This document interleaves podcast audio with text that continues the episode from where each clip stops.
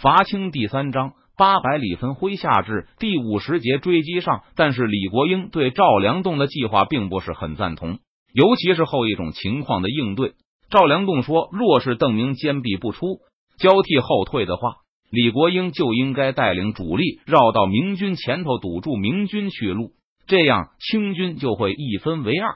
若是赵良栋统帅的后军战败，那么前面的清军也会陷入险境。”李国英沉吟不语的时候，王明德已经抢先反对。他的担忧和川陕总督一样，我军兵力占上风，为何要分兵冒险？兵凶战危，若想全歼贼人，岂能一点风险不冒？赵良栋不屑一顾的说道。可是邓贼有大量的船只，他可以沿江逃窜。另外一个李国英的部将说道：“能带多少？而且若是他的船只都用来装士兵。”还如何与我军的船只水战？清军的水师虽然相比明军逊色，但若是明军不打算交战，只打算运兵逃走的话，清军就可以衔尾追击，和第一次重庆攻防战的情况类似。赵良栋认为，在水面上逃跑会让明军元气大伤，不得不抛下很多府兵。就算邓贼出此下策，我们也可以先消灭他扔下的部队，然后让俘虏拉纤。继续追击他。虽然有人已经在心里暗通赵良栋的计划，但部将看李国英的脸色，知道川陕总督恐怕也不同意。现在和邓明前世三藩之乱时不同，赵良栋还没有足够的威望和地位，没有人会在川陕总督不支持这个计划的情况下帮赵良栋说话。就是和赵良栋一起从贵州赶来的张勇和王进宝也表示反对。张勇认为根本不需要让川陕总督冒险，也可以击败邓明。我们不如陆师紧紧跟着邓明，水师若即若离。邓明需要让他的水师保持戒备，还要防备紧跟在他后面的大军，根本无法迅速逃走。只要要到徐州，邓明才可能得到增援。这一路上他只能挨打，不能还手。只要他一疏忽，我们就咬他一块肉下来，一口一口的咬。不必冒任何风险就可以获得胜利。听到张勇的计划，李国英顿时眉头舒展，合手道：“张将军，这是万全之道。仗着自己和李国英一样都是奇人。”赵良栋继续争辩道：“我军披甲估计能有邓贼的两倍，沙场经验更不是他手下那群几个月的新兵能比的，何必浪费这个时间？而且我军直接上门挑战，若是邓明不敢应战。”那他气势就会被我压倒，邓贼手下的党羽也会知道大事不好。若是邓明应战呢？王进宝问道。那更是求之不得。赵良栋大笑道：“邓明小儿统兵时间满打满算也没有超过一年，我们兵多将广，正面交锋，难道还会怕了他不成？可是如此就会给邓贼狗急跳墙的机会。若是用张将军之策，缓缓进逼。”邓明即使交替撤退，也是必要不停的把后卫丢给我们手下的党羽，看到受伤就会落入我们手中，士气也会不断消磨。李国英终于张口说出他的想法，而他说的都是以前被元宗帝和刘体纯追击时的惨痛教训，很快就会连一战之力也没有。追击切勿心急呀，只有畏敌如虎的懦夫才会这么说。我们胜券在握。没必要这么谨小慎微。赵良栋不走脑子的脱口而出，完全没有意识到川陕总督是在讲述他自己的经历。接着又发出一声冷笑，而且这是给邓明逃跑的机会。他退了几天后，完全可能丢下自己的大部队，带着亲兵逃走。李国英微微色变，冷冷的说道：“赵将军是在以己之心度人吗？”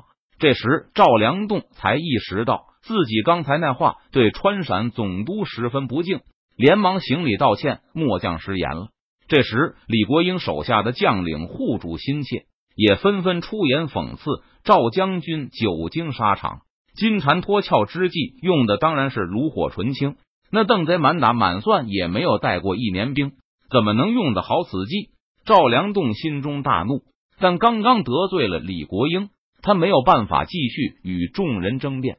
倒是张勇和王进宝觉得自己连累了赵良栋，替他分辨了两句：“关闭好了，不要争吵这个了。”李国英挥手打断了部下们的争吵。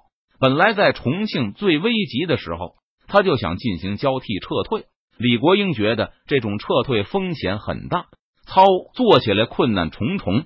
反过来，追击者相当轻松，只要跟在后面，等着对方犯错就可以了。本官心意已定，就用张将军之策，水陆并进，前尾追击邓贼。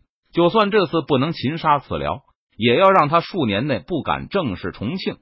邓明刚刚撤离江津，后卫部队就报告清军跟上来了。刘后的水师看到不计其数的清军在重庆水师的协助下渡过綦江，现在明军水师逆流行军，速度并不快。若是风力不够时，还需要纤夫拖拽，因此也不敢落后陆师太多。没有长久的綦江附近监视，而是返回陆师附近。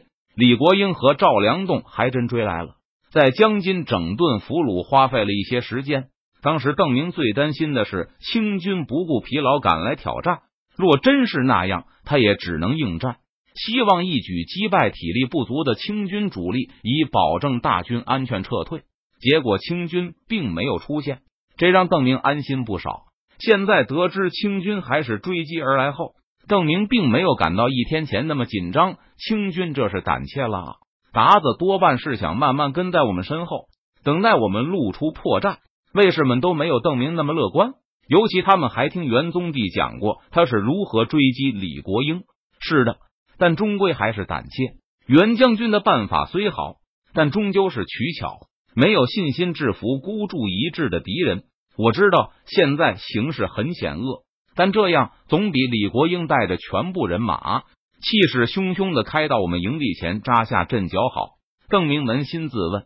若是自己有绝对信心击败敌人，那肯定不会尾随，而是一战定乾坤，让敌人一个都跑不掉。接下来的几天，邓明行军速度变得越来越慢，拥有骑兵优势的清军在明军身后如影随形。若是明军行动速度稍快，他们就冲上来尝试攻击明军的后队；而若是明军转身试图交战，清军骑兵就迅速脱离。不给明军骑兵沾上他们的机会，找这个速度走下去，我们一个月都未必能到徐州。邓明承认清军的战术非常讨厌，而且造成明军的高度紧张。每次明军回身都要防备清军主力上来交战，需要全军协调一致。而掌握了交战主动权的清军则不需要如此。李国英躲在后面，让士卒充分休养。但我们却一次都不能大意。如果我们鲁莽的分兵驱赶敌骑，清军的主力就可能一起扑上来，那就不可收拾了。又过了两天，清军变得越来越大胆，一些清军步兵也在骑兵的掩护下，在明军附近从事骚扰工作。经过这段时间的适应后，李国英把追击节奏也控制的更好，每天都紧贴着明军后卫扎营，除了骚扰明军巧采外。还组织过几次夜晚劫营，虽然明军严密防范，让清军的劫营都没获得成功，但李国英一点也不着急，因为他本来也没指望一上来就能把明军击垮。当年袁贼、刘贼就是这样折腾我的。李国英看着不远处的明军营地，又想起了十几年前的种种困窘局面，被闯军日夜袭扰，士兵一天天变得更心浮气躁。就算李国英亲自指挥断后部队都没有用。当士兵因为无休止的骚扰而身心俱疲之后，就会开始失去斗志，甚至会有人自暴自弃的放松警戒。当时李国英绞尽脑汁也拿不出对策，把袁东帝和刘体纯恨到了骨头里，真是风水轮流转啊！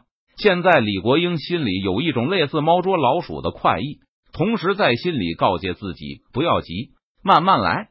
郑明会变得越来越急，很快会赌气停下部队和我对峙，然后一而再、再而三的来挑战。我不要搭理他，继续骚扰，直到他军心崩溃。李国英，他这是和我们耗上了。今天明军没能走出几里，因为后卫受到了很大的压力，所以全军都不得不停下来掩护断后部队能够安全脱离。这两天，明清两军的小规模战斗也变得频繁起来，这导致明军出现了一些伤员。邓明下令把这些伤员装上船，一定要保证他们先走。还好伤都不算太重，但迟早会出现连坐船都不行的重伤员。如果不抛弃伤员，那全军都别想走了。我军并没有军粮问题，虽然邓明把大批的军粮都运走了，但明军携带的军粮是一个月没有任何问题。如果必要，还可以从成都把粮食运回来，那样就夜长梦多了。我们不知道剑阁那里会不会有什么变数，会不会有新的清军入川，而且我们还得早日回到都府开荒呢。邓明在缓慢前进的同时，派出大量士兵在前方侦察地形。只有千日做贼，没有千日防贼。我们不能这样下去了，要和李国英好好打一仗。李贼多半不会应战的。李兴汉说道：“他现在一门心思取巧，不错，率胆集军胆。”统帅一心取巧，将士自然情切。现在我们需要用一些手段，让李国英肯和我们堂堂正正的打一仗。邓明下令召集所有的卫官。